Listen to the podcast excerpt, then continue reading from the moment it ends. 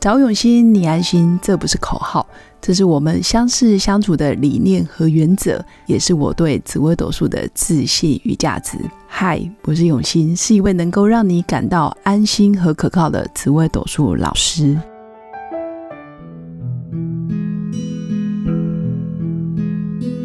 Hello，大家好，我是刘永新。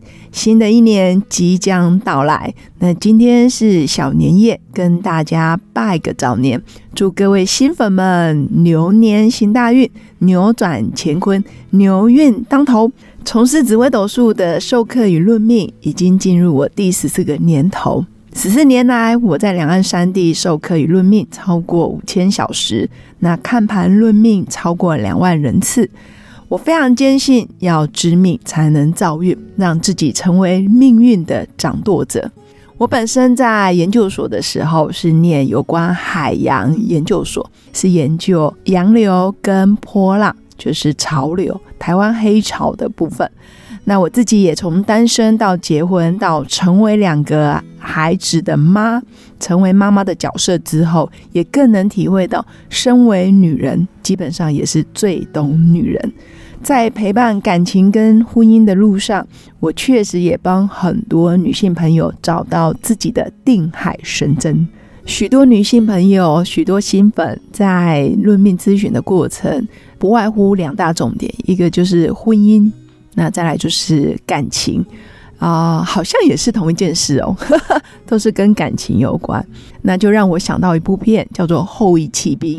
它是去年年底上映的一部美国短电影，就是比较短集数的电影，大家也可以有兴趣可以上网或是 Netflix 里面去看。那剧中的女主角叫贝斯，基本上她的身世，第一个她来自于单亲家庭，她从小她的爸爸就遗弃了他。他的妈妈为了破碎的婚姻，所以生母自杀。后来被送到孤儿院，然后被一对养父母给收养。偏偏他的养母容易为情所困，等于养母没有经济能力，是靠养父来供给他经济的来源。但是养父后来又有金钱的纠葛。简单来说，贝斯他目睹了两个最不信任的男人，一个是他的亲生父亲，那再来就是。另外一个就是他的养父，各位新粉们大概也能猜到，从不相信爱情的贝斯，跟他的出生背景有很大的关系，因为他经历了亲生父亲的遗弃，然后还有养父母之间的爱恨情仇，但他偏偏从小就对西洋棋特别的有天分，他容易看到图像，看到格子，他的立体空间感特别的有灵动。在紫微斗数命盘里面，也可以看出有些人其实是有异于常人的天分跟能力。那贝斯就是属于这样子的小朋友。那也因为他的原生家庭关系，让贝斯在靠近男性友人的时候显得格外的无助，然后又伪装非常的冷静，因为毕竟原生家庭没有给他充分的安全感跟爱。小时候的童年回忆，还有他的成长背景，让他在面临跟男性朋友交往的时候，就会显得特别的无情，或者是特别的冷静，甚至在跟他们交往的过程，就会用下棋的手法去对待这些男朋友，用犀利、毫不留情面的痛宰，接着再下好离手。转身离开，他执着于过程的赢，他非常想要赢。那连在爱情里面，他也想要当一个控制者，或者是他一定要证明他可以赢。这基本上非常明显，就是防备心很重。那当然跟他的原生家庭没有充分的安全感也非常有关系。其实剧情蛮纠结的。当然在看的时候，我相信如果你。生活周遭有这样子的人，大概也很容易理解。如果你的成长背景跟他有类似，你大概也能感同身受。那其中在第二集的时候，我不晓得各位新粉们有没有特别看到这一幕。他在面对人生第一场休息赛的时候，比赛中他冲进厕所，他面对镜子里的自己，然后非常激动的说：“加油！”但是又骂自己：“加油，没用的丑丫头！”其实那个丑丫头就在卖自己，其实蛮令人鼻酸的。她非常苛刻对自己的内在小孩毫不留情的痛批，实际上是一种把自己攻击到体无完肤的脆弱。他知道他需要被帮忙，他知道他内在的小孩非常的无助，但是他又没有亲爱的家人在旁边可以支持他，给他力量。直到他在薛波的地下室，薛波就是他在孤儿院期间在地下室认识的一个工友，算是最熟悉的陌生人吧。发现薛波竟然把他这么多年来历年来的战绩简报全部都收集起来，并且一直都放在心上。在那一刻，他发自内心的哭泣痛哭。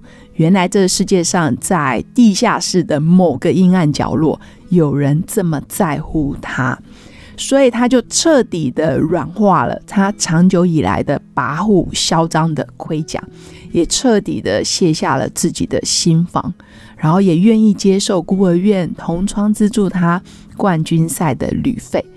大致的细节，当然大家也可以去看影集。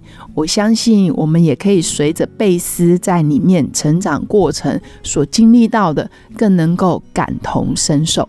借由看影片的过程，我想跟各位新粉分享的是，真正的坚强是真的看见自己的脆弱，并且愿意面对自己的脆弱，承认自己的脆弱。我们都不是神，我们也不是机器人，我们都有我们的七情六欲，我们也都有我们自己最开心跟最难过的时候。我们一定有人生的光荣时刻，曾经达到过的巅峰，也有自己跨不过去的坎。那我觉得，愿意面对自己的脆弱跟坎在哪里，然后让自己。放下盔甲，不需要再伪装，然后愿意求助于身边知己好友或者是专业人士的协助，这个就是坚强的第一步。是不是可以让自己有机会重新再来一次？可以让自己彻底的不要假装坚强，而是真正的看见自己的脆弱。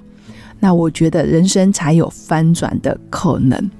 透过学习跟臣服，还有觉察，慢慢的看见问题背后真正困住自己的问题，这个也是很重要的一个过程。有时候我们人生现实生活中的一些问题，其实都是假议题，都是表面上的问题。那向内看，其实才能看见内心真正要的是什么。所以问题背后的问题，也是我们要去觉察的。透过向内看，把问题理清楚，看到问题的根源到底是什么？是原生家庭？是缺乏安全感？是没有爱？还是真正是什么原因？其实只有新粉们自己才知道。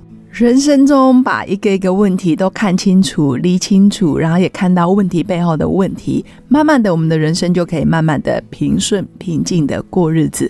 包括最近很多风风雨雨的新闻。或是一些名人艺人，或者是非常恩爱夫妻的一些绯闻，我们不是存着看热闹或者是看别人出糗的心态，而是反省回归到自己身上，是不是可以让自己日子过好？我觉得这才是重点。我们要如何才能把日子过好？这句话听起来很容易，但是现实生活做起来不太容易。那我也祝福我的新粉们，在二零二一年可以更向内看到自己的问题，然后更愿意去坚强面对自己的脆弱，并且勇于求助，慢慢人生自然就可以越来越平静，越来越平顺，这样自然可以走上一个比较平稳的轨道。所以，以上就是我今天的分享。祝福我的新粉们有个美好愉快的一年。谢谢新粉们今天的收听，喜欢我的内容，记得订阅关注，并分享给更多朋友。在人生的路上有任何问题，也欢迎预约我的一对一咨询服务。用心陪伴，找永新，你安心。